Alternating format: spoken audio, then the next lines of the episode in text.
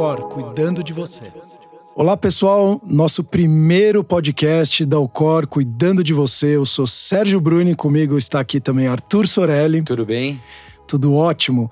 E temos a honra e o prazer em receber a Desirê Coelho. Ela é nutricionista, educadora física por, de formação pela USP, uh, uma profissional espetacular. Já participou do programa da Fátima Bernardes, trabalha com comportamento. Uh, vamos bater um papo hoje a respeito de como comer bem com equilíbrio. Ela fala muito a respeito disso e somos um pouco contra as dietas restritivas. É, seja muito bem-vinda, Desirê. É um prazer para a gente ter você aqui. E depois, logicamente, a gente vai perguntar para você por que, que você topou a ideia de fazer parte desse projeto também. Eu que agradeço o convite, Sérgio, Arthur. Eu acho que, antes de mais nada, eu sou formada em esporte, não educação física. Perfeito. Eu acho isso engraçado, na verdade, é importante falar, porque na USP tem essa distinção. E eu brinco que se eu tivesse que ter feito educação física, eu acho que eu não teria optado pelo curso. Mas a ideia era iniciar a trabalhar com marketing esportivo e aí eu entrei no laboratório de nutrição na USP e me apaixonei pela área. E a ideia, né, por que, que eu aceitei participar do projeto Core? Porque quando eu tive a primeira conversa com você, né, você falou muito sobre essa questão da dor das pessoas, né, de como Exato. a gente tem que ajudar as pessoas no momento de tanta instabilidade. Perfeito. E eu costumo falar que a gente nunca teve tanta informação, principalmente sobre alimentação, né, que é a minha área, e as pessoas nunca estiveram tão mal informadas ou tão desinformadas assim. Porque hoje, infelizmente, o que dá Ibope, o que dá curtida, o que dá like, não necessariamente é a melhor matéria ou, ou né, a matéria mais adequada. É aquela mais escandalosa, é aquela que promete é, mudanças radicais através de dietas restritivas, por exemplo. E a gente sabe que no longo prazo isso não se sustenta muitas vezes. Então é só uma jogada para para enganar e para vender um produto X, Y, mas que isso não vai trazer o resultado que a pessoa realmente acha que vai ter. Bom, uh, e eu vi alguns estudos há um tempo atrás, até inclusive, 90% das pessoas que fazem dietas restritivas, uh, após um ano, elas retomam o peso delas, né? E, e até saber se isso faz sentido mesmo, né, Desiree? É, essa é a estatística que a gente tem. Né? Não necessariamente depois de um ano, um ano chega a ser 70% das pessoas, mas em cinco anos, 90% das pessoas que fizeram uma dieta restritiva com a intenção de perder peso ou elas já recuperaram todo o peso perdido, ou elas estão até mais pesadas do que antes. Então, pessoal, desculpa te interromper, vale essa dica, eu acho que é muito importante, ainda mais hoje que 54% da população brasileira tem problema com peso, né? Sobrepeso ou obesidade. Exato, então. Eu tô nesse, eu acho. não, acho que ainda não. É, mas. mas precisa se cuidar um pouco. Exato. Mas é, é um assunto muito sério que a gente precisa levar muito em consideração, porque às vezes a gente quer aquele milagre, então não necessariamente é, o famoso barato sai caro, né? Então, cuidado, olhem com muito carinho tudo que vocês estão fazendo, porque é, isso pode gerar um problema futuro para vocês. É, porque não é nem. É, né, as pessoas fazem isso porque é propagado que as dietas funcionam, né? Porque hoje em dia eu falo, né, 90% das pessoas não têm resultado positivo com dieta, ou recuperam o peso perdido ou ficam até acima do peso.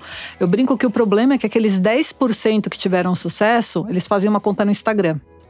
E uhum. aí, aquelas 90% que não conseguiu o resultado, segue esses 10% e ficam pensando por que, que eu não consegui e fulano, ciclano, né, conseguiu. Então, por quê? Porque o que dá o like, o que gera né, é, engajamento são as pessoas de sucesso. Ninguém fica fazendo uma conta no Instagram para falar, olha, como a minha dieta não funcionou, né? Se bem que até que está aumentando isso, mas também a gente ainda tem uma área muito polarizada no mundo da nutrição. Ou você tem que ser fitness, ou você tem que se aceitar acima do peso e seu corpo, né, é lindo. E realmente pode ser, mas eu acho que tem uma, uma discussão muito polarizada ainda. E o grande, a grande questão das dietas restritivas é que a gente tem uma frase que fala assim, que nem toda dieta leva a um transtorno alimentar, mas todo transtorno alimentar começou com uma dieta. Então a gente sabe que o índice, né, a, a incidência de transtorno alimentar no Brasil e no mundo está aumentando muito e cada vez mais cedo, está atingindo desde as nossas crianças. Então teve um estudo feito em Florianópolis, por exemplo, mostrando que das meninas de 8 anos, cerca de 60% se achavam acima do peso e não gostavam, queriam emagrecer. 8 anos de idade falando que quer emagrecer.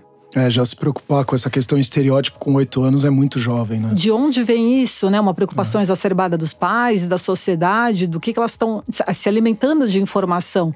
Né? A gente com oito anos, né? A gente tem mais ou menos a mesma idade, a gente eu não sabia nem o que era caloria. Com oito não, com 13, 14 anos, eu não sabia eu, nem o que, Às o vezes que eu isso. até penso que eu não sei até hoje.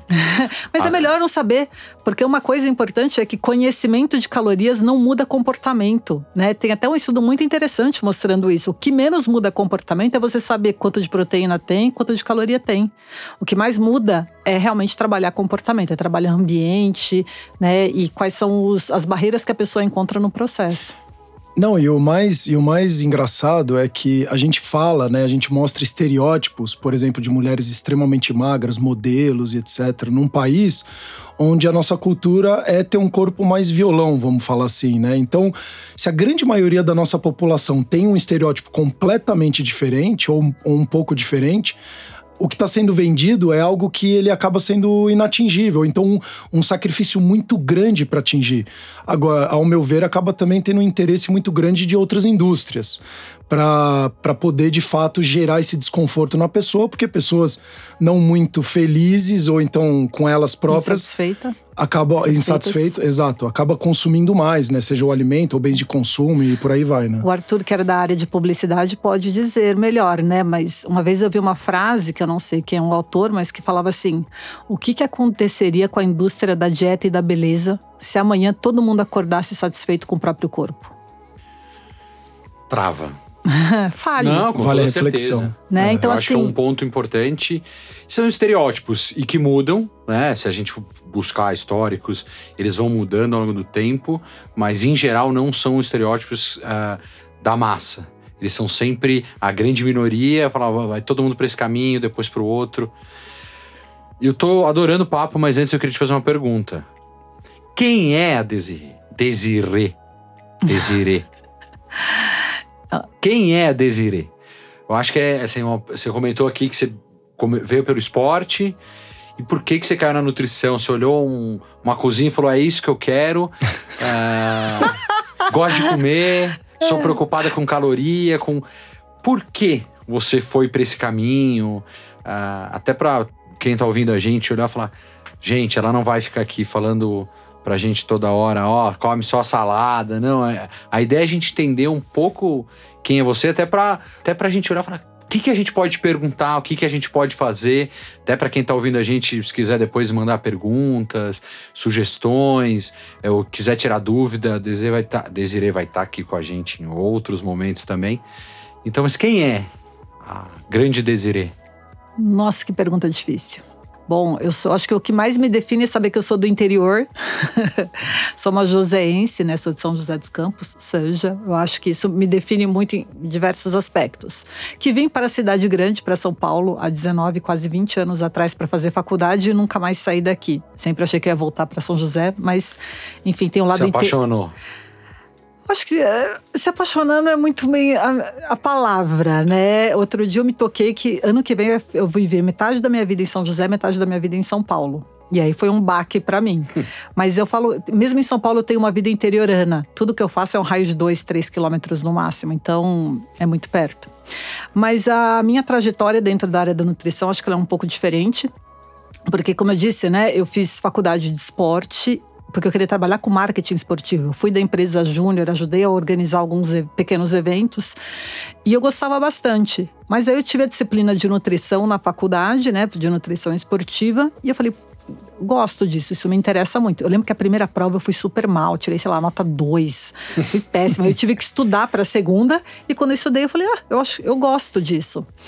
E eu tinha uma amiga que estava no laboratório de nutrição e falou: olha, né, vem, vem participar de um experimento. E quando você entra no laboratório, tem aquelas, tem várias pesquisas diferentes, né? Tinha o pessoal que estudava, por exemplo, performance, alta performance com suplementação. Tinha as meninas que estudavam transtorno alimentar e tinha o pessoal que estudava mais emagrecimento, que foi a área que eu gostei. E no mestrado e no doutorado, quem já me conhece, mas muitas pessoas não sabem, eu, eu estudei, na verdade, lipoaspiração. É o efeito da lipoaspiração e o reganho de gordura após a lipoaspiração. Mas o que mudou muito a minha trajetória foi que quando eu estava no laboratório já né, não estava mais tão feliz com a faculdade de esporte. E eu lembro que no metade para o final do terceiro ano, né, na USP são quatro anos período integral. No final do terceiro ano, mais ou menos, eu cheguei para os meus pais e falei: olha, eu não gosto dessa faculdade, eu não quero trabalhar com esporte, eu quero trancar. E eles não deixaram. É, graças, sábios. Eles falaram: termina essa primeira faculdade, se você quiser fazer realmente uma segunda, a gente te apoia. E foi isso que aconteceu. Então eu fiz faculdade de nutrição na São Camilo, depois eu não fiz USP, mas eu fiz junto com o doutorado, desculpa, junto com o mestrado. Então fazia o mestrado durante o dia e faculdade à noite. E foi um período de muita muito intenso, porque junto com isso as meninas que estudavam transtorno alimentar no laboratório, elas coordenavam aqui no, em São Paulo tem o Ambulim no, no, Hospital das Clínicas, né, no Instituto de Psiquiatria da Faculdade de Medicina da USP. E elas coordenavam um curso lá de transtorno alimentar para nutricionista. E aí, naquela época, eu lembro quebrada, sem dinheiro, né? Os pais ainda bancando uma faculdade particular em São Paulo. Então, eu tive muito apoio. E aí, ela, a Fernanda Scaliuzzi, que é quem coordenava, falou: Desiree, vem fazer o curso né? Você é estudante ainda, então é um preço melhor, enfim, né? Vem fazer. Me convenceu que eu tinha que fazer. E aí foi muito conflituoso para mim, conflitante, conflituoso, porque ao mesmo tempo que eu estava na faculdade de nutrição só aprendendo prescrição de dietas, como calcular uma dieta, como é que você vai dividir as, as calorias durante as refeições do dia, eu estava fazendo um outro curso, né, um terceiro curso que era de, de, de é, aprimoramento em transtorno alimentar, no qual a gente aprende que dieta é o pior mal da humanidade. Nossa. Então, imagino que é para uma estudante que está se formando. Mas foi de lá que eu percebi que existia uma outra nutrição. Né, que é uma nutrição não tão prescritiva, não tão punitiva, e isso abriu muito o meu leque depois para quando eu fui trabalhar. E aí, quando eu me formei em nutrição, enfim, eu já fui seguindo o meu, meu caminho. E hoje em dia eu trabalho muito mais com comportamento, porque logo que eu me formei em nutrição, eu trabalhava com nutrição esportiva de alto rendimento, trabalhei já com muito atleta olímpico. Né? E aí depois eu fui indo mais para a área de comportamento, que é uma área que eu amo tanto, e hoje eu tô até terminando uma especialização em psicologia. Que legal. Desire, até uma dúvida particular aqui minha. O que, que é dieta? Dieta, na verdade, é tudo que a gente come no dia. Eu tenho a minha dieta, você tem a sua, o Arthur tem a dele. Então, dieta é o que a gente come num dia. Dieta restritiva é o que a pessoa faz, ela restringe alguma coisa com o objetivo de perder peso, emagrecimento, enfim. Então, quando a gente fala dieta, é que a gente já sabe que a pessoa está se referindo à dieta restritiva. Mas falar dieta por dieta é o que a pessoa come. Então, por exemplo, se eu sou uma pessoa que como massa todos os dias no almoço ou no jantar e um pouquinho de salada, no café da manhã eu como um ovo, exemplo, uh, essa é a minha dieta. Exato. Então, é, vale a dica, pessoal, que é também a questão conceitual aqui. Muitas vezes você fala, ah, eu tô, é, eu tenho que fazer uma dieta, ou então eu preciso da dieta. Na verdade, o que você faz no seu dia a dia já é uma dieta. Já é uma dieta, exatamente. Perfeito. Se dieta é, o, é, a nossa rotina diária de, de alimentação, aí a restritiva é que você corta algumas coisas. Eu tô entendendo aqui que a gente pode comer tudo. Podemos comer uma pizza, um hambúrguer, ou isso é um problema? O que eu falo é o seguinte, né? O que, a, que a minha área de comportamento alimentar, o que a gente fala é o seguinte: não existe um alimento bom e não existe um alimento ruim. O que existe é uma alimentação boa e uma alimentação ruim. Dentro de uma alimentação boa, é plenamente possível comer um hambúrguer, comer uma pizza e ter saúde, ser saudável, inclusive até emagrecer. Mas dentro de uma alimentação ruim, é uma alimentação que só tem isso. Então, quando você fala, ah, fulano estava comendo hambúrguer com refrigerante e batata frita. O que significa? Para mim não significa muita coisa, né? É igual a história que a gente fala, ah, estava mulheres que estiverem escutando vão me entender. Ah, estava comendo um brigadeiro à tarde. famoso docinho de lá tarde. É, mas o que que era um brigadeiro eram dois brigadeiros, ela comeu oito brigadeiros, ela comeu uma panela de brigadeiro. Ela estava tomando um café com um amigo, ela estava na frente do computador trabalhando igual uma louca e só colocou os brigadeiros para dentro da boca, nem sentiu o sabor. Tava chorando, né? Tava vendo um filme, não necessariamente chorando, mas na frente da TV comendo a panela sem perceber como ela comeu. Então, o que a gente fala não é simplesmente o que a pessoa come, mas é o como ela come, o porquê ela come, como ela se sente durante, o que ela pensa enquanto ela está comendo, depois que ela come. Tudo isso tem muito mais a ver e tende a mudar muito mais a alimentação do que você fala para a pessoa que um brigadeiro tem 80 calorias. Então é, é, interessante você falar isso porque tem uma grande diferença de fome e vontade de comer, né? Então, ou muitas vezes a, a questão fisiológica da pessoa, né? Então, o que você falou, por exemplo, tem aquele dia que você acorda e fala: Nossa, adoraria tomar uma Coca-Cola, então comer um cheeseburger. Agora, a questão que você fala de comportamento é se isso começa a se tornar rotina num café da manhã, almoço e jantar na minha vida, e eu como a semana inteira só hambúrguer com batata frita, né? Isso é super importante. Então, é entender o que está acontecendo com mais frequência e menor frequência. O que vai determinar a saúde, o resultado de uma pessoa, é o que ela faz a maior parte do tempo. Não é o detalhe. É, graças a Deus, o nosso corpo ele não é tão cruel assim. Então, você tendo uma boa base alimentar, essas coisas não só podem, como até devem fazer parte de uma alimentação, desde que a pessoa tolere bem aqueles alimentos. Né? Então não é uma pessoa falar, ah, eu adoro comer, lá, queijo quente, mas a pessoa tem intolerância a queijo ou alergia à proteína do leite. Aquilo vai fazer mal fisiologicamente para ela. Então, para ela não é adequado comer. É entender, é melhor entender o que, que pode fazer bem, o que, que ela tem que fazer a partir daí. Mas uma vez que a pessoa tolera, é importante entender que ela consegue sim ter os mais diferentes resultados comendo. É simples, mas não é fácil.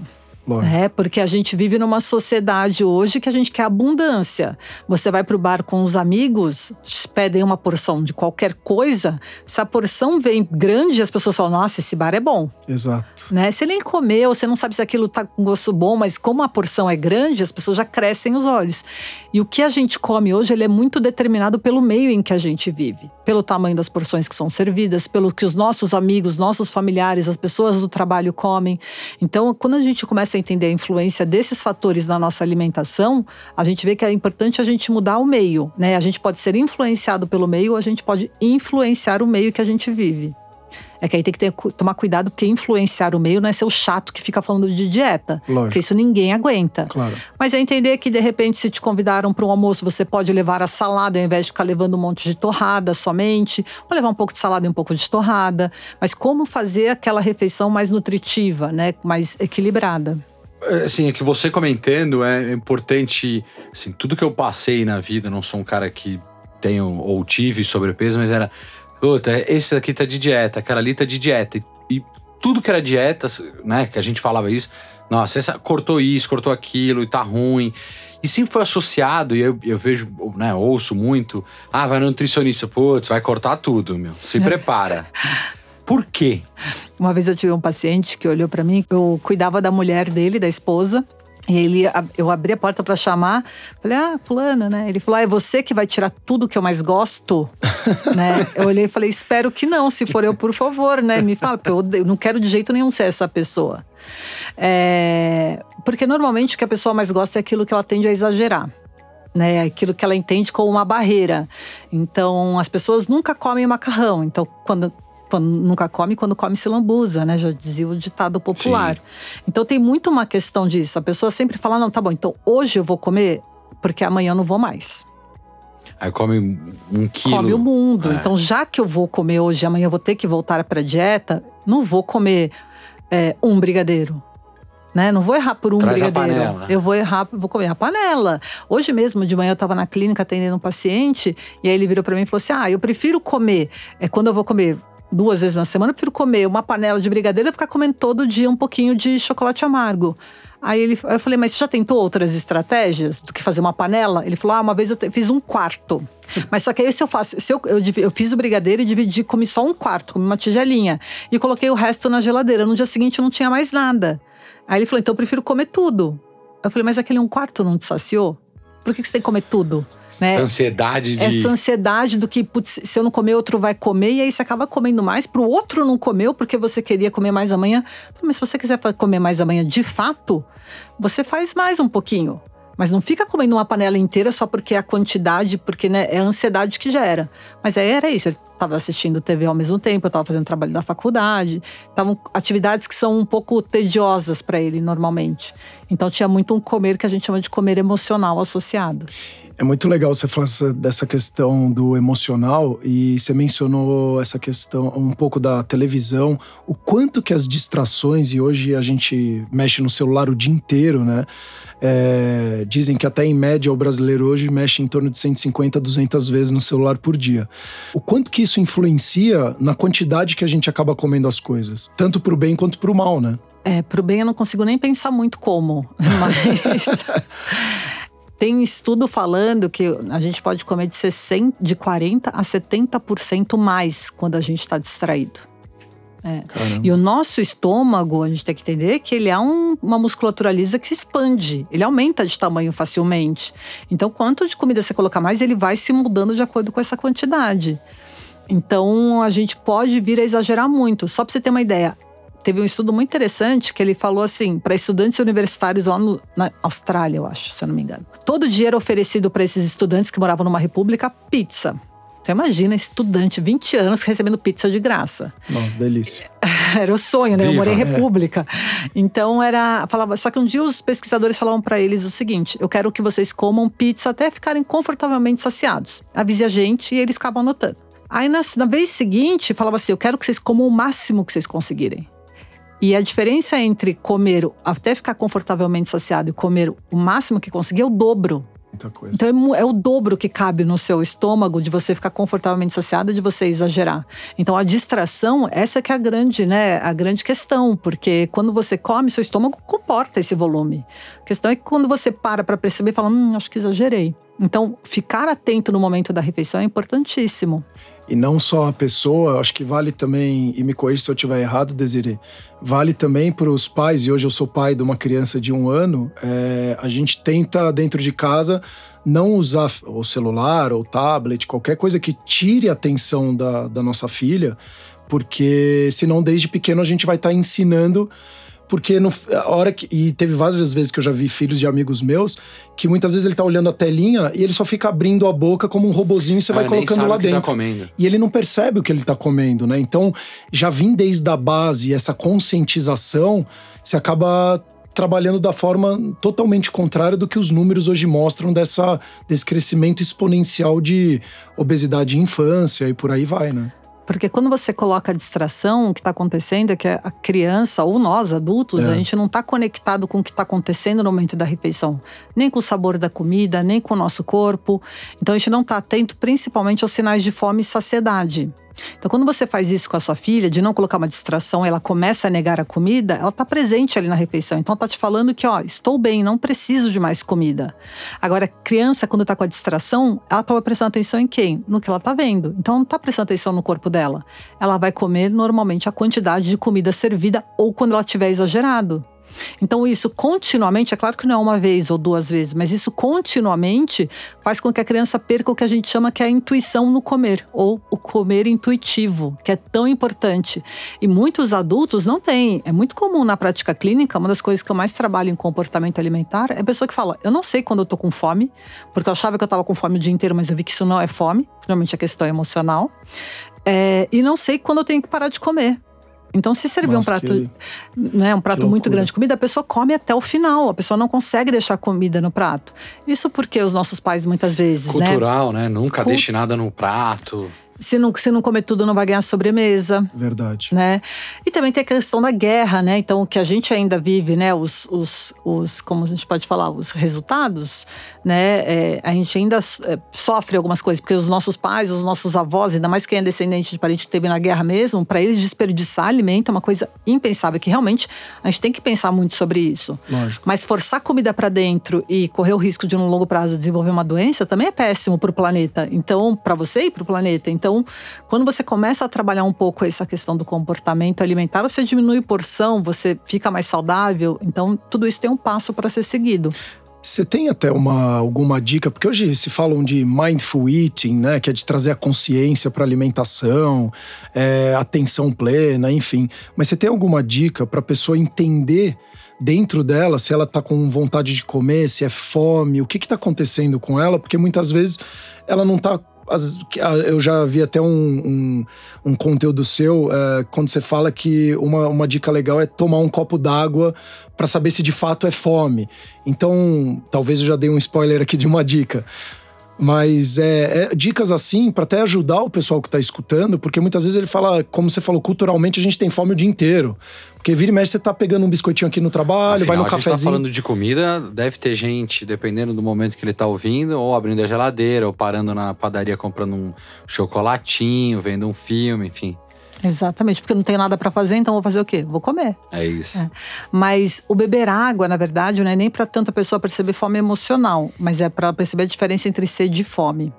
Porque hum. uma das maneiras que o nosso corpo tem de conseguir água é através da comida. E ah, tem gente que fala, eu não bebo água todo, não bebo água quase. Você bebe, que você está comendo essa água, né? Então, seu corpo está sinalizando que ele precisa de água, você está comendo. Isso vai trazer, enfim, outras consequências. Mas para a pessoa diferenciar fome física de fome emocional, existem muitas técnicas. É, a gente tem que entender qual que é a questão da pessoa. Mas, de um modo geral, a gente fala, por exemplo, que fome física, ela tem endereço completo. Ela tem CEP, ela tem número de casa. O que isso quer dizer? Você vai abrir a geladeira e vai pegar alguma coisa. Né? Você, quando você está com fome, pode ter uma coisa que você nem goste tanto, mas você está com fome, você vai comer. Né? Você não tá, você não ame aquela coisa. Você gosta, mas não liga. Se você está com fome, você come. Agora, se é fome emocional, você fica, hum, o que, que tem aqui? Né? O que, que tem aqui para beliscar? Abre a geladeira, abre a dispensa e nada te apetece muito. Isso normalmente não é fome física, isso normalmente é fome emocional. É um, você está querendo uma pausa do trabalho, você está triste, você está entediado, está chateado, às vezes nem sabe o nome daquilo. E aí as, as pessoas elas aprendem a lidar com as emoções através da comida. É, não é nem pelo tanto prazer que a comida dá, que também é importante, mas é pelo alívio que a comida dá. Então, é, vai uma dica muito legal que você falou. Para mim, é, é, vale uma reflexão muito, muito profunda. Quando você tiver nessa, hum, o que, que tem aqui, hum, o que, que eu vou pegar, para respira, entende o que, que é isso que você está sentindo, porque muitas vezes pode ser uma questão emocional, né? Pode ser. E aí uma pergunta interessante é o que de fato eu preciso agora? Às vezes você está cansado, está morrendo de sono, mas precisa render no trabalho. Então dá 15 minutos de pausa, sabe? Vai, tenta descansar se for possível, fecha a porta da, da sua sala, vai para o carro, não sei, né? Cada pessoa tem um contexto de trabalho. Mas se você precisa descansar, a comida ela vai te dar uma energia que vai durar muito pouco. É, a, a comida ela dá Dependendo da comida, porque eu tô falando que normalmente essa pessoa vai procurar o quê? Açúcar nessa hora. E açúcar é uma energia muito rápida e potente, mas que passa rápido. Então, como você consegue também trabalhar isso com outras formas? Então, o que, que eu realmente preciso nesse momento? Será que é comer? Será que é beber um copo d'água? Tomar um copo de chá? De repente, tomar um café? Né? Então, faz uma pausa. Eu falo para a pessoa tentar dar um passo para trás, né? se distanciar um pouco da situação e até se perguntar: quando foi minha última refeição? O que, que eu comi? Faz sentido eu estar tá com fome agora? Porque se você comeu há uma hora, uma hora e meia atrás e está com fome de novo, se, a menos você ter comido, sei lá, três gomos de tangerina, né, uma fruta pequena, de repente não faz tanto sentido. Mas o que as pessoas acabam caindo, é, errando também, é porque, como elas estão muito acostumadas com dieta prescrita, né? Ah, então agora esse, esse horário você vai comer três colheres de sopa de arroz, uma concha de feijão. Só que a nossa fome não é a mesma todo dia. As nossas necessidades não são as mesmas todo dia. Então não faz sentido você comer exatamente a mesma quantidade todo dia. Então, ficar atento a esses sinais vai falar: olha, hoje você está com muita fome, é fome física, pode comer. Porque a gente fala, meu, é fome de substância, a gente fala, né, no interior. Hum. É, é, fome de comida mesmo, né? Então, coma. Agora, tem dia que a gente acorda completamente sem fome, completamente inapetente. Só que o que, que as pessoas fazem nesses dias? Comem as mesmas coisas que elas comem todo dia, porque elas estão acostumadas. Então, assim como a gente tem que comer mais quando a gente está com mais fome, a gente também tem que comer menos quando a gente tem menos fome. Mas aí não é, como eu falei, é simples, mas não é fácil. Mas não tem aqueles dias que você acorda e fala, eu quero, eu preciso, eu necessito comer uma pizza ou uma comida japonesa ou abacaxi. É uma coisa engraçada, você tem nome, né? A sua fome naquele Exato. momento. Você acorda e fala, eu preciso disso. Aí você pode olhar todas as outras comidas, até aquelas que você ama. Não, era aquela outra que eu preciso. Por quê? É que aí eu acho que você tá Tem duas coisas importantes aí que você está falando. Vamos pensar, as pessoas que já viajaram para fora do Brasil, vão para fora porque lá a comida normalmente é bem diferente da nossa da nossa casa aqui. Sim. Vamos supor que você está passando 10 dias nos Estados Unidos primeiro dia, felicidade, vai comer um hambúrguer, que é o clássico, né? Aquela coisa de comer, sei lá, um bagel de manhã. Também. Isso. Aí vai num restaurante, que por mais que de repente você não come nem hambúrguer nem isso, você tá comendo uma comida de restaurante. Segundo dia, legal. Terceiro, ok. O quarto, você fala, meu, me... o quinto, você fala, me dá um arroz com feijão e uma salada. Né? A gente está acostumado a escutar o nosso corpo quando ele está simplesmente gritando. Mas a todo momento a gente tem isso. Tipo, seu corpo está falando para você se ele quer uma coisa quente, se ele quer uma coisa gelada, se ele quer uma coisa, uma comida fresca. É, as pessoas falam, nossa, eu percebi que agora é, eu tenho muita, eu nem bebi água, eu tenho muita sede. Né? Não é que você não sentia sede, você só não conseguia dar nome àquilo que você estava sentindo de sede. Você sentia um desconforto, você sentia uma coisa que você não sabia que aquilo era sede. E agora você consegue dar um nome certo para aquilo. E a mesma coisa da fome. O corpo fala, nosso corpo fala, né? Quero uma coisa fresca. Então, aquela coisa, fala, nossa, não, não quero comer arroz feijão, eu quero uma saladona. Eu não quero comer isso, quero uma fruta. Então, é muito interessante, porque as necessidades do nosso corpo também moldam. Porém, tem uma questão importante que é o seguinte: a gente come por hábito. Então, quanto mais a gente habitua o nosso corpo com algumas coisas, mais ele vai pedir aquelas coisas. Hoje em dia, isso é falado que. Tipo, teria... o corpo vicia na, no arroz feijão, por É que é errado usar a palavra ah, vício. Tá. Tá? Mas o arroz feijão pode ser, mas tem outros alimentos, né? Então você está acostumado a comer uma coisa muito salgada, muito doce ou muito gordurosa, seu corpo ele também começa a pedir aquilo. Primeiro, porque seria um efeito neural mesmo, né, no cérebro, em zonas do prazer, que esses três nutrientes atuam diretamente em zonas do prazer recompensa no cérebro, prazer e recompensa no cérebro. E segundo, que hoje em dia os estudos estão mostrando um pouco a relação com a microbiota intestinal, que são as bactérias que vivem no nosso intestino e que ajudam muito na nossa saúde. Mas elas se alimentam do que a gente come. E se você come sempre as mesmas coisas, começa a proliferar um tipo de bactéria que se alimenta daquilo. E tem estudo mostrando que parece que elas conseguem enviar um sinal e modular pedindo mais aquilo que elas precisam. Então tem toda uma questão. Bem espertinhas, hein? É, lei da sobrevivência, né? Então, é claro, são estudos Mas bem não é pra iniciais. usar a desculpa que você só come pizza porque as bactérias estão pedindo, hein? Vamos lá, pessoal.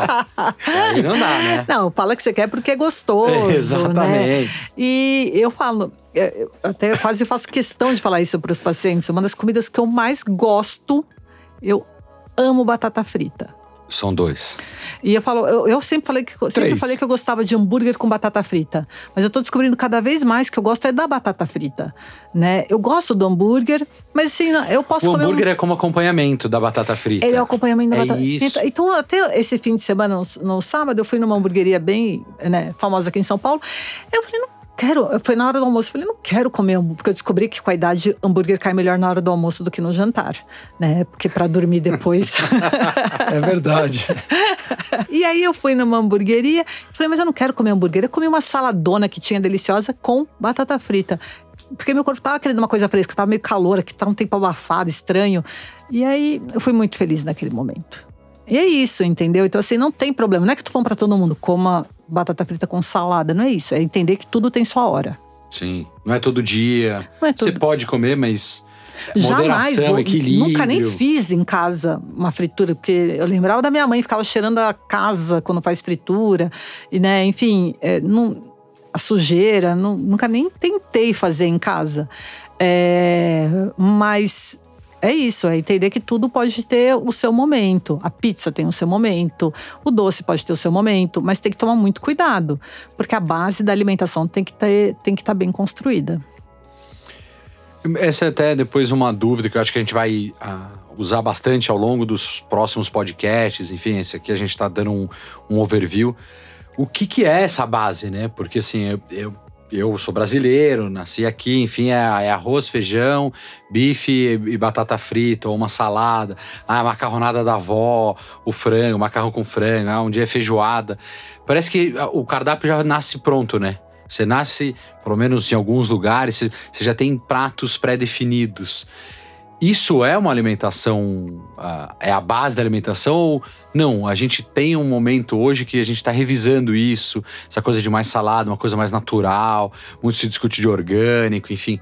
Ah, o que, que é a base? Cada um tem a sua ou todo mundo deveria seguir uma média, sei lá, geral, enfim, e aí cada um foge um pouquinho do que dá? Não, cada um tem a sua. Né? E isso, vai, isso é muito cultural também. Se eu falar para você comer peixe no café da manhã com arroz, tipo gohan, você vai achar estranho, mas no Japão é o que eles comem. Então, cada um tem a sua e que é determinado até culturalmente isso. Mas alimentação, uma boa base alimentar, a gente fala que é aquela que as nossas tataravós comiam. Né? Que é a comida de verdade, que é aquela comida simples, a comida in natura. É, muitas pessoas não sabem, mas o Brasil tem um, um dos guias alimentares para a população mais aclamados e elogiados do mundo inteiro. Ele está servindo de modelo para os outros países construírem o seu. Até os Estados Unidos lançou o guia alimentar deles esse ano, que lá tem uma grande briga com a indústria, né? Claro. E aí os pesquisadores todos no Twitter lá comentando que pena que você que os Estados Unidos perdeu a oportunidade de seguir o modelo brasileiro. O Canadá já seguiu e outros países da Europa também. Mas o nosso guia alimentar ele é muito bom porque ele fala de maneira simples que a pessoa tem que consumir a maior parte do tempo o quê? Alimentos in natura ou minimamente processados. O que é alimento in natura ou minimamente processado? É, eu falo para os pacientes que é uma pergunta bem simples. Você compra isso numa feira? Se você comprar numa feira, essa é a base da sua alimentação. Então, sim, é o arroz, é o feijão, é o legume, é a verdura, é a fruta, é a carne, mas tudo feito em casa. Tem um escritor, um jornalista americano que chama Michael Pollan. Né? Ele tem vários livros incríveis na área. Tinha até um documentário chamado Cooked no Netflix, mas eu acho que saiu já faz um tempinho. E ele tem, uma, ele, tem, ele tem um livro que é só de frases que chama Regras da Alimentação. Um livro bem fininho, que cada página é uma regra. E ele fala assim: uma das regras é coma tudo aquilo que sua tataravó ou bisavó reconhecesse como comida. e ele fala coma comida que, que estrague rapidamente. Se a sua comida estraga rápido, é porque você está no caminho certo. É, eu vi um. Eu vi ontem um. Eu não lembro quem, mas na, no, no, Instagram, e, e a pessoa falava exatamente isso. Se a comida passar de 15 dias, um mês, é, cara, joga fora que ela já não é tão boa assim. É, não é normal, né? É, claro, né? O arroz, é, tudo que você já está pronto para o consumo. Então, um arroz feito em casa, ele estraga rápido, assim, né? Em uma semana já era. Mas essa regra é importante, porque a gente tem barrinha de cereal que dura oito meses, né? Tem barrinha de proteína, agora tá na moda. Então, acho que é olhar, né? Imagina sua, sua bisavó tá olhando uma barrinha de cereal. Ela ia bater na mesa, falar: o que, que é isso? Não, vou esperar comida, né? É isso que ela falaria. Então, é a base da sua alimentação você consegue comprar diretamente numa feira? Outra frase muito interessante do Michael Pollan desse livro, ele é: você pode comer qualquer fast food desde que você faça em casa. Ah, que interessante. É. É, Porque é legal. é isso, você vai pensar, um hambúrguer, será que o hambúrguer. Até, que hoje a gente tem, por exemplo, as hamburguerias artesanais, né? Mas é, será que todos esses hambúrgueres que a gente tem é carne moída com um pouco de sal? Não, tem um monte de conservante, às vezes tem um monte de tempero ali, né? Tem batata frita de algumas redes de fast food que passa por um banho de conservante. Dá até para quando você presta muita atenção sentir o amargor, o amargor que fica, né, na boca. Se você não tomar um litro de refrigerante junto, né?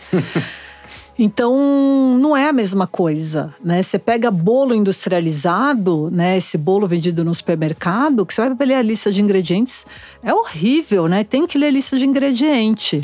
Ah, isso é difícil, hein? É difícil, mas é, é imprescindível. Desire, até é, pra você falar, contar um pouco pro pessoal o que, que é e como se lê uma, uma, uma lista de ingredientes, né? O, é. uh, o rótulo, enfim, o que, que, é importante a pessoa ler? É porque a lei é muito permissiva com a indústria. Então, no rótulo, eles podem colocar praticamente qualquer coisa. Ah, alimento integral, é, fontes de vitaminas, rico em fibras, rico em proteína, mas quando você vai ver, não é muito bem isso. As pessoas ficam muito preocupadas também em saber quanto tem de proteína por porção, quanto tem de sódio. E também não sabem sódio, nem. Sódio, porque ultimamente não sabem nem interpretar vilão, isso. Né? Tem X é. de sódio. Legal. Não, só pra você ter uma ideia, como as pessoas não sabem, uma das maiores coisas que as pessoas ficam proliferando por aí, falando, falando, falando, é que refrigerante tem muito sódio. Refrigerante quase não tem sódio, é um dos alimentos que menos tem sódio. Tem muito pouco mesmo, pode dar um Google. Só que alguém falou, e claro, eu tô falando, gente, eu não tô falando que refrigerante é ótimo, tá? Tô falando só que o último problema dele. É o sódio. É o sódio. Pra você ter uma ideia, em 200 ml ele vai ter 14 miligramas de sódio, uma banana vai ter 80, 100, até mais. E, mas não é problema, a gente precisa de sódio, tá? É, mas é só para você entender como as pessoas não sabem ler essa lista. Claro, ali do ladinho tem o percentual do valor diário que a pessoa deveria comer. Então ali tá bem baixinho, dá para dá a pessoa ter uma noção. Mas a única coisa importante mesmo de ler, esqueça o que está escrito. Aliás, eu brinco que quanto mais propaganda tiver escrita ali no rótulo, na embalagem, mais rápido a pessoa tem que correr daquele produto. É, e ler a lista de ingredientes. Existem três regrinhas que eu passo para ler a lista de ingredientes. A primeira é quanto menos ingrediente tiver um produto, melhor. Então, por exemplo, quantos ingredientes tem uma cenoura? Não sei, nunca Arthur li. tá pensando. Ó, E aí você fala de quantidade, né? Então, se tem, por exemplo, açúcar, sódio, Então, potássio, blá, calma, blá, blá, vou chegar lá. É. E aí, assim, primeiro é quanto menos tem. Quanto menos ingrediente tiver, melhor. Então, é isso. Se você bateu num produ- olho num produto que tem cinco linhas, oito linhas de ingrediente, a menos que seja uma coisa, 25 cereais, sei lá, 25 fibras, não faz sentido uma lista de ingredientes desse tamanho. A segunda regrinha é, eles são obrigados a colocar por lei do que tem mais para o que tem menos. Então, a primeira coisa que a gente lê numa lista de ingredientes é o que mais tem, assim consecutivamente até o último, último, o último ali é o que isso menos na parte tem escrita, vamos dizer assim. na parte escrita, que normalmente está em letras minúsculas, Exato. que muitas vezes a pessoa que usa óculos tem que estar de óculos para ler e ainda né, ficar rodando o produto, que às vezes está totalmente torto ali. E então, assim, só que as pessoas sabem disso, só que muitas vezes elas só leem o primeiro ingrediente. Tem que ler tudo, porque é justamente isso que o Sérgio estava falando. Às vezes você vai ler o primeiro e falar, ah, sei lá, um pão integral. Primeira farinha é é farinha de trigo integral. Ah, legal. A pessoa fala, ah, então o que mais tem é farinha de trigo, trigo integral, então é bom, eu vou levar. Só que às vezes o terceiro ingrediente é açúcar, o quarto, o quinto é um xarope de malto, malte, e ainda tem mais, sei lá, dois tipos de gordura sendo adicionadas num pão que não é para ir nenhuma dessas coisas. Então é, o que está acontecendo, né? Tem que ler tudo. E aí vem a terceira regrinha que eu passo, que é: se um desses ingredientes você não compra numa feira, no dia a dia, evite. Porque no dia a dia é a base da nossa alimentação. Deixa para quando você vai num restaurante, para quando você vai ter uma viagem, alguma coisa assim. Mas na sua casa, ficar muito atento. Porque a ideia, muitas vezes, a pessoa fala: ah, mas esses aditivos alimentares, esses conservantes, emulsificantes, espessantes, ah, se é aprovado é porque não tem efeito para a nossa saúde. E o que a gente está vendo hoje na ciência é que não é bem assim. Os mesmos adoçantes que as pessoas usam têm um efeito agressivo para a saúde no longo prazo, às vezes nem tão longo assim, dependendo da pessoa. É, esses espessantes, emulsificante, é super agressivo para a microbiota intestinal. Então, assim, a gente tem que tomar muito cuidado. A gente ainda não sabe direito qual é o efeito. Então, no dia a dia, evite. Ah, vai viajar, vai não sei o que, vai levar uma coisa assim? Claro, não tem problema. Se o consumo for pontual, Você que está ouvindo a gente, nos próximos episódios a gente vai falar bastante sobre isso, o que, que é emulsificante, o que, o que são ah, esses, esses detalhes que tem na, na- vamos dizer, na, na fórmula, enfim, na- no descritivo de cada produto. Ah, a gente vai conversar bastante sobre isso, trazer exemplos. Então fica tranquilo que, que acompanhando com a gente, vocês vão sair craques na, na leitura de embalagem, como, como ler, o que, que é cada coisa. Porque muitas vezes tem nomes que você fala. O que, que é isso? exato. Aí você fala, ah, deve ser alguma coisa legal. Não dá nem para pronunciar. Exato. Ou você fala, tudo bem, eu não tô falando que tudo que a pessoa não sabe ler, ou que tudo que ela não compra numa feira, não- obrigatoriamente é é ruim. Exato. Né? Às vezes tem produtos que tem goma cássia, que é super interessante, inulina, que é uma fibra. Mas, na dúvida, como 90% ou 99% não vai ser tão interessante, se você não tem certeza, evita. E a, a compra fica. eu Já, já adianto que o supermercado fica um pouco mais demorado no início, mas depois já sabe qual marca funciona, qual marca não funciona. E, é um- e quem começa a fazer essa- esse exercício de ler lista de ingrediente fica bem assustado. Pessoal, então leiam a lista de ingredientes. É fundamental para você começar a pensar numa alimentação mais equilibrada, mais saudável e, consequentemente, você ter uma vida melhor, né? Porque, como você falou das bactérias e você me fez é, refletir um pouco, ah, o quanto que a alimentação influencia, inclusive, no nossa, não só na saúde, isso a gente já sabe, mas no humor, no, no sono. Diretamente. Porque é como se fosse, eu vejo muito relacionado o carro, né? Você tá colocando que tipo de gasolina dentro do seu carro? Então ela é limpa ou é uma gasolina que ela é cheia de conservantes, cheia de toxinas e provavelmente a resposta do seu corpo vai ser também de encontro com os alimentos, né? O intestino, né, ele tem um, um sistema nervoso próprio dele, né? A gente fala que o intestino é o segundo cérebro. Eu ainda acho que ele vai passar na frente do outro cérebro, que tem muitas horas que o nosso intestino domina, né? A pessoa, não- não- quando não vai ao banheiro, não evacua com frequência, ela fica enfesada, fica chata, irritadiça, né? E o intestino é um dos maiores liberadores do hormônio do prazer, a serotonina. Caramba. Então, sim, o que a gente come modula diretamente o nosso humor. Então, se a pessoa está um pouco mais triste, um pouco mais ansiosa, um pouco mais é, nervosa, o que ela come pode ajudar nisso. E é, é, muito engraçado você falar isso. Quando eu comecei o projeto da Alcor, eu fui fazer um teste, né? Para saber um pouco o que as pessoas sentiam. E eu fiz questão de, no, uma loucura minha, enfim, mas café da manhã, almoço e jantar, me atolar um pouco mais de açúcar refinado. E eu fiquei impressionado com a mudança de humor que eu tive, porque é que nem se falou, você tem alguns picos, né? E gerou uma, uma sensação que passava 10, 15 minutos eu queria aquela sensação de novo, né? Então, uh, o que começou numa brincadeira de café da manhã, almoço e jantar, hora que eu vi depois, eh, foi, foi, foram 30 dias que eu fiz isso, seguidos. Depois de duas semanas, eu tava precisando o tempo inteiro e e como me, me modificou como ser humano, assim. Então, para mim ficou muito claro como que a alimentação impacta no seu dia a dia, né? Demais. É, e você ainda é, consegue interpretar bem os seus, seus uh, suas emoções, né, os seus sintomas. Então você sabia identificar que aquilo estava fora de, de contexto, mas as pessoas por aí elas não sabem, né? E aí elas não só não sabem como ela está estressada, com privação de sono, é, meio angustiada e está no trabalho e passa o carrinho ali cheio de doce. Nossa, ela olha aquilo, aquilo parece um oásis para ela. É isso que depois, né, você imaginar que ele foi no almoço naquele restaurante por quilo, que um prato é um pouco maior e tem opções. E você não vai deixar. Aí o... fala, não, vou comer é. colorido, mas o colorido tem coisas boas e, e ruins no sentido uh, de fritura, enfim, o cara não tá comendo só uh, coisas tão maravilhosas. Aí ele pega o docinho aqui, mas ele tá sentado, não se movimenta. É o docinho no caixa, né? É isso. O docinho no caixa. Compra por impulso. Hoje, uma paciente que não é a mesma de antes, ela virou e falou assim: fui pagar a gasolina no posto cheio de chocolate. Aí eu comecei a olhar, falei, não, não vou pegar chocolate, vou pegar uma bala de goma. Ela falou, aí eu fui ler lista de ingredientes da bala de goma no posto de gasolina. Nossa.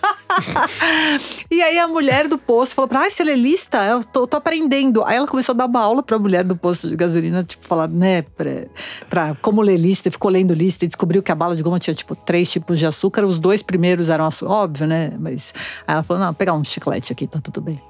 E foi. E é engraçado, porque, você, é, como você falou, né? Ainda o, a saúde, ela tem um estudo que leva um tempo a você ter algumas comprovações, né? E tem comprovações que nunca vão existir. Ah, sabe por quê? Vou pôr um ponto aqui. O ovo. Cara, o ovo era vilão. Não, mas não é, agora não é mais. Não, mas agora é médio. É, é, é, engraçado porque café, algumas pessoas pegaram uma fase que o ovo era vilão. Aí você conversa e o cara fala, cara, o ovo não faz bem. É. Fala, não, mas já saiu uma outra que diz que o que ovo não, não faz problema. tão mal. É. Ah, não vi essa não. Ah, cara, eu tenho certeza. Eu acho que essas é coisas de informação é, uma, um, um, ponto importante, né? E aí a nutrição ela vai caindo em descrédito, né? Mas por quê? Porque a maior parte dessas publicações, que é o que eu falei, que é o que dá like, são aquelas manchetes bem sensacionalistas. Mas o que as pessoas fazem é que a gente vai entrar num lado que é a parte da pesquisa científica. Porque o que são feitos normalmente são estudos de associação, que é o quê? Eles têm dados de população, mais ou menos, que eles comeram por 10 anos. Eles vão ver, ah, vamos ver se as pessoas que comiam mais ovo tinham mais chance de ter uma doença coronariana. Aí eles iam, pegavam o que as pessoas relatavam que ela consumia, e aí tentavam fazer uns, uns tratamentos estatísticos para ver se tinha relação ou não. Mas é isso que são feitos nos estudos. Eles não pegam assim, olha, eu vou pegar dois grupos, um eu vou dar ovo, outro eu não vou dar ovo. A única coisa que vai mudar vai ser isso. Vamos acompanhar eles por 10, 15 anos e vamos ver quem tem mais doença. Não vai ter por quê? Porque é um estudo muito difícil de ser feito. Um estudo caríssimo. E a maior parte desses estudos que relacionam com qualquer doença, etc., são estudos de associação. E eles vão parar nas manchetes dos jornais, do Instagram. Só que estudo de associação, gente, na ciência, ele só serve para a gente saber que ali tem uma faísquinha. Aí depois vai ser feito outros níveis com mais, mais robustos de pesquisa para a gente saber se aquilo realmente tem relação ou não. Só que sai qualquer estudo mais ou menos, já vai para o Instagram, já vai para a revista, já vai para o ah, jornal. Vira notícia, né? Já vira notícia. Então, e aí a, a, nutrição cai muito em descrédito. Não só o ovo, mas vou, vou dar um exemplo. Como é difícil controlar isso quando a gente fala de alimentação. Você acha, você sabe o que você comeu semana passada? Se eu te perguntar segunda, terça, quarta, quinta não, já sexta, não sabe. Ficou respirando aqui, já então, não sabe. As pessoas elas não sabem. E outra, o que é um bife pequeno para mim, para você pode ser um bife médio. O que é uma porção grande para mim de uma fruta, para você pode ser uma porção pequena. As pessoas não sabem mensurar. Então imagina Sim. o número, a quantidade de erro que esses estudos também podem ter porque as pessoas não são treinadas para isso.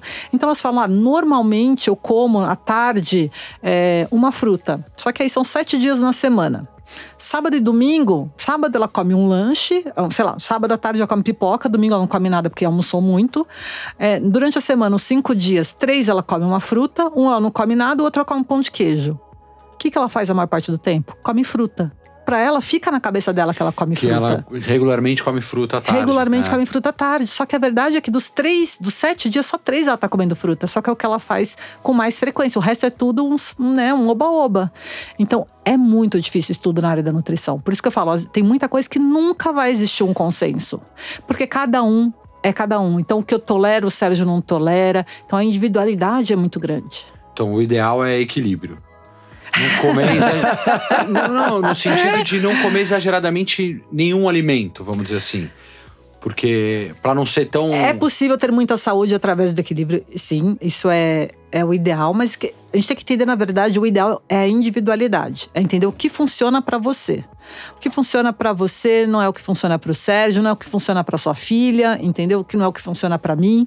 Então, dentro das coisas que eu tolero, que eu não tolero, o que eu gosto, que eu não gosto, que eu estou disposta, que eu não estou disposta, o que, que seria uma alimentação é, saudável? Pessoal, vai mais uma dica muito legal. Não fica olhando no Instagram ou então nas redes sociais aquela pessoa que você admira e aí aquela dieta que ela faz ou aquela maneira que ela se alimenta, que ela bebe, talvez para você não seja o ideal, né? Então, ou pode até ser, mas o mais importante é você saber se aquilo de fato é bom ou não para você. Não, né? E hoje, no mundo das blogueiras, que todas são patrocinadas por clínicas de estética, que até tem médico e fala, ah, que agora eu tô com a dieta da clínica X, tô com a dieta da clínica Y. Então é tudo patrocinado, né? E muitas vezes não é que elas nem fazem, até podem fazer aquilo. Agora a gente tá chegando perto do verão, né? A gente tá no Ah, verão. Aí fica todo Todas mundo as dietas desesperado. possíveis, dos De- pontinhos, é. do abacaxi. Não, e tudo patrocinado. A pessoa vai lá, ela não paga por aquilo, ela ganha aquele programa que ela tá postando e aí ela acha que vai ter. E fora isso, né? A gente tá num mundo que estética é mais importante que saúde, infelizmente. Então, todas elas com um chip de beleza, tomando hormônio. Graças a Deus elas não falam o que elas fazem, né? Mas eu não sei nem quão bom, quão ruim cada uma das coisas, porque a pessoa acha que ela tem aquele corpinho comendo cheeseburger e batata frita três vezes na semana, e poucas pessoas são abençoadas assim. Elas existem, tá? Mas poucas pessoas são abençoadas assim. E muitas vezes o que ela tá fazendo é por trás tomando um monte de GH, enfim. É, exato. e Desirê, me fala uma coisa. Eu escutei uma vez uh, que falavam que até mais ou menos os 30 anos, o peso da genética era muito relevante no seu corpo e tudo, né? E que a, mais ou menos após os 30 anos tem a questão do estilo de vida. Então, o quanto que a genética, porque muitas vezes a pessoa fala, ah, você tem sorte, porque você tem uma genética boa. O quanto que isso pesa ou não no, na nossa vida? A genética é muito importante em diversos fatores da nossa vida. Por exemplo, onde você vai acumular gordura, onde você vai emagrecer, como você vai tolerar determinado alimento, se você vai ter uma doença, a chance de você ter uma doença psiquiátrica ou autoimune tem um fator hereditário genético importante. Mas, por exemplo, tem muita coisa que querem vender agora, né? Só pra gente falar rapidamente. É, tal, ah, eu fiz um teste genético que determinou qual que é a minha dieta, né? Qual a melhor dieta para mim. Isso não existe, né? E até mesmo por quê? Porque eles, são, eles avaliam dois, três, cinco genes, sendo que a gente sabe que muitas vezes isso é determinado por mais de 300 genes. É, e muitos deles ainda nem conhecidos, né? Que nem estudados direito. E a gente sabe que, por exemplo, um gene, o fato dele estar tá lá, é, não significa que ele esteja ativo, ele pode estar silenciado. Então, a atividade física, por exemplo, ela tem capacidade de silenciar um monte de genes. Então, falar, ah, então eu estou determinado aquilo também é um perigo. Né? Então, e esses testes genéticos, muitas vezes, não servem para isso. Ó, oh, mas depois dos 30 é duro perder barriga, hein? Por, por, por, N motivos. O estresse não é o mesmo, né? A, conta da preocupação não é a mesma. A atividade física não é a mesma. Você fica muito mais sedentário no seu trabalho, normalmente. Você tem mais comer emocional porque você está mais estressado. Você tem privação de sono. Então, não tem é muita coisa As pessoas que a gostam de vai... culpar o metabolismo. É. Mas não é só ah, ele. Meu metabolismo ele, tá ele lento é um... essa semana. É, a pessoa passa o dia inteiro não, sentado querido. quando vai ver. Hoje em dia tem os relógios que ajudam um pouco, né? Vai ver, deu mil passos, dois mil passos, né? O que o ideal, sei lá, seria oito, dez mil passos por dia, ou seja, ficar ativo. E aí quer culpar o metabolismo. Essa é a ideia da, da UCOR. A gente é, quer ajudar as pessoas a melhorar a qualidade de vida e um pouco do que a gente vem conversando até e, e trazendo, seja no aplicativo, uh, que vocês quiserem baixar, está disponível na Google Play, na Apple Store, fiquem à vontade. É basicamente isso, é mostrar para as pessoas que a qualidade de vida ela pode vir sem restrição, sem julgamento, enfim. Você se movimentar mais não significa fazer exercícios, mas é pôr o seu corpo em movimento e trazer o movimento para parte do seu dia a dia, né, da sua Arthur, vida. Arthur, eu dou até um exemplo, desculpa te interromper. Eu, eu penso que a gente é muito parecido como um carro, né? Imagina você comprar o carro e deixa ele desligado um mês na garagem. Ou a bateria vai arriar, ou então vai dar problema na, na ignição. Então acho que o corpo é mais ou menos assim, né? Porque a gente tem trilhões de células trabalhando freneticamente para deixar a gente vivo e o corpo fica parado o dia inteiro. Uma hora ele vai dar um curto-circuito ali, né? Por isso que eu acho que deve ser importante. É, e você, como uh, formada em esporte, né? Já falei que era educação física, educadora física no começo do programa, uh, mas é a importância da pessoa se manter ativa. Os nossos ancestrais é, já mostravam que é, eles movi se movimentavam muito, né? E o quão importante é isso na nossa vida, né? O nosso corpo está adaptado ao movimento, né? O que não está adaptado é o sedentarismo. A gente fala que sedentarismo é o estágio já pré-doente, ele não pode ser considerado nunca saúde. Né? Se você não se movimenta, e entenda, atividade física é simplesmente fazer uma caminhada, né? Não precisa você entrar numa academia fazer musculação ou fazer um crossfit. Mas o nosso corpo está adaptado, ele precisa do movimento para estar saudável. Então, mas qualquer movimento conta, subir escada, que seja no trabalho, no, né, é descer dois pontos antes no transporte público, é estacionar o carro longe e dar um pouco mais de andar, né, uma caminhada um pouco maior, tudo conta. Então, colocar o corpo em movimento não importa como. Perfeito. Não, eu tô adorando esse papo. Que eu posso me movimentar, comer cheeseburger, pizza, a salada também, a, o, os legumes, frutas. Eu acho que a gente pode comer de tudo, se movimentar bem, trazer um pouco dessa, dessa alegria uh, do nosso dia a dia. Acho que a gente vai discutir muito. Uh, a gente está chegando já na parte final aqui do, do podcast. A gente vai discutir muito ao longo do, do, desse caminho, desse ano e dos próximos uh, meses, muitos temas desses de comer, uh, seja comer muito, pouco, comer bem, comer mal, o que, que é comer colorido, comer por emoção. Uh, se vocês tiverem dúvidas, sugestões, querem saber alguma coisa, podem acessar nossas redes sociais, Robocor Oficial, estamos no Instagram, estamos no LinkedIn, estamos no Facebook, tem o nosso aplicativo, o nosso site, o nosso blog. A gente está aqui para ajudar cada vez mais as pessoas. Não, e até completando, Arthur, uh, então acho que fica a dica para as pessoas se informem com informações de qualidade, né, Desiree? Eu acho que hoje a gente é muita informação é, e ao mesmo tempo tem um monte de informação que está te levando para um caminho equivocado, né? Então é muito importante vocês olharem bibliografia, que tipo Conflito de. Conflito de interesse, pessoas que são muito patrocinadas pela indústria. É, eu acho que tem que tomar muito cuidado de onde vem essa informação mesmo, porque a informação ela vem deturpada de todos os lados. As pessoas falam, ah, é só blogueiro fitness. Não necessariamente. Tá? Às vezes vem até de profissionais da área mesmo, então tem que ficar atento. Exato. Então é. a, a, sua saúde que está em jogo é muito importante você cuidar dela, porque às vezes o barato sai caro.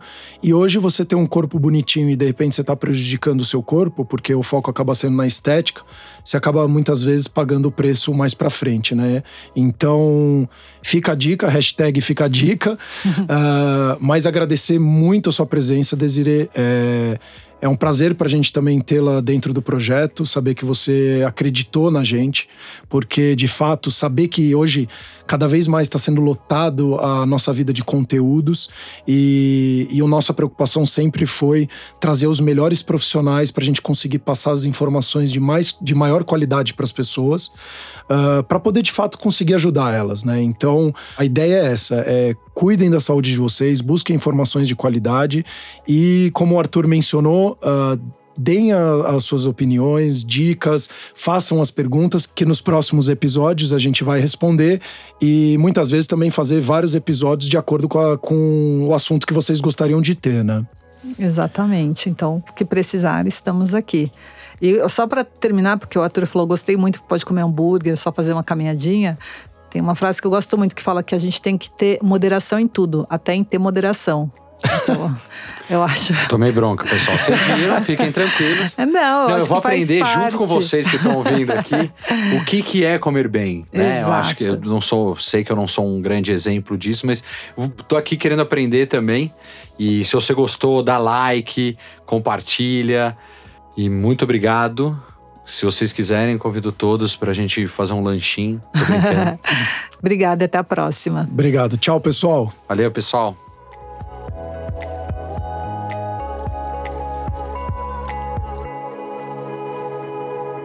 Cor cuidando de você.